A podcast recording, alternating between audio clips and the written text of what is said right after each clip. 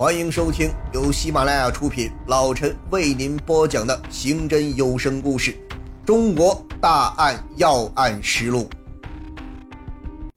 七月三十日，专案组集中围绕马红清展开秘密调查，四处寻找其下落。八月一日夜，马红清潜回家中。八月二日，专案组传唤马红清进行审查。马红清只交代了他非法制造、买卖炸药的情况，以及案发前后的行踪。侦查人员根据案件的具体情况，采取了欲擒故纵的侦破手段，将马红清放回家中继续秘密监控。八月四日，再次传唤马红清，并对其家中进行了搜查。谁也没想到，一本日记竟为这起特大爆炸案提供了一条重要的线索。马红清的二女儿，这位年仅十六岁的姑娘，在她二零零一年三月二十一日、二十二日、二十三日的日记中，记载了其父亲近日来的反常情况和酒醉后给人打电话说“我要炸掉某处”的内容。并反映出他害怕、焦虑的心情和对父亲的关爱。侦查员立即找到马某核实，马某谈到其父曾说：“如果告不倒，一炮就把他们轰了。”以及“咱村有黑社会”之类的言辞。一系列的线索和证据使马红清的作案嫌疑进一步上升。八月四日至五日。专案组具有丰富审讯经验的公安干警对马红清再次进行了强大的攻坚审讯，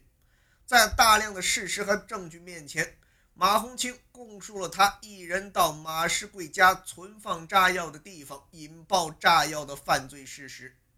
马红清的口供与现场勘查笔录、侦查实验、法医的鉴定以及所收集的其他证据完全一致。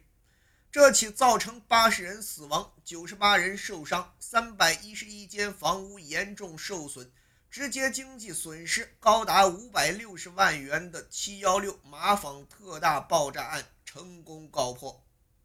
爆炸犯马红清，又名马某信，男，一九五零年九月十九日出生，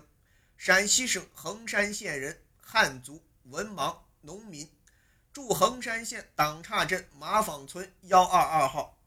就是这样一个山野村夫，竟制造了这起令人发指的“七幺六”马坊特大爆炸案。一九九五年，马红清在开办石料厂期间，与本村村民刘世伟产生矛盾。在之后的六年里，马红清虽然多次开办石料厂，制造贩卖炸药，但总是事与愿违，不尽人意。生意连连亏本，欠债高达七万余元，整日债主围门。这对一个农民来说，无疑是雪上加霜。没有文化知识的马红清不总结经验教训，反而认为这一切都是刘世伟背后捣鬼所造成的，怨恨日益加深，进而产生了炸死刘世伟的念头。二零零一年七月十三日、十四日。马红清正在延安市李渠镇李家沟村经营管理自己开办的石料厂，两天内却多次接到本村村民王清华的电话，向其索要两万零八百元炸药款。已近身无分文的马红清根本无力偿还这笔巨额欠款，债主不近人情的催账令马红清焦头烂额，从而加剧了要炸死刘世伟的恶念。七月十五日上午，马红清在石料厂找到两枚直火雷管和约十四米长的导火索，将导火索砍成等长的两段，分别安装好雷管，并随身带上，搭乘中午的公共汽车从延安返回马坊村。到达马坊村时已近黄昏，马红清将安装好的直火雷管和导火索隐藏在家中安全的地方。便与马耀清、马耀根商量去内蒙乌海市讨债还款之事，但因种种原因未能谈好，于是又回到家中。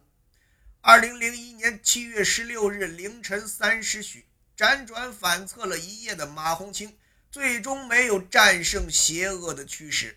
趁着家人熟睡之际，马红清拿着准备好的纸火雷管和导火索，偷偷走到先前探亲的本村村民马世贵家存放炸药的小窑背后，准备偷出一袋炸药去炸刘世伟。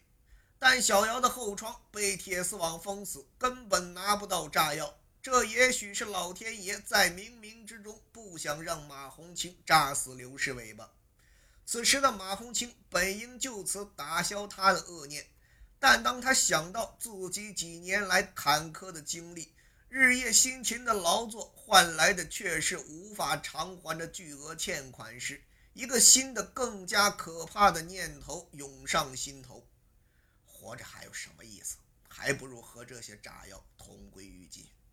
于是，马红清从地上捡起一根树枝，站在一个树墩上，将小窑中靠墙的一只炸药袋捅破。接着，马红清将事先准备好的导火索插入纸火雷管内，用打火机点燃了一支香烟，猛吸了两口后，才点燃导火索，并将雷管插入捅开的炸药袋中。马红清跳下树墩，感到全身在颤抖。他猛吸了两口烟，突然脑海中又闪过一个念头：不行，如果炸不死自己，成了残废，更让姓刘的耻笑。马红清犹豫片刻，立即改变了死的主意，大步向公路方向走去，很快便回到了家中，睡到炕上。他根本没想到，他点燃的竟是三十吨炸药，其后果是何等的可怕！点燃的导火索在燃烧。马坊鱼沟村的村民们还在甜美的梦乡中沉睡，而死神却正在悄悄地向他们逼近。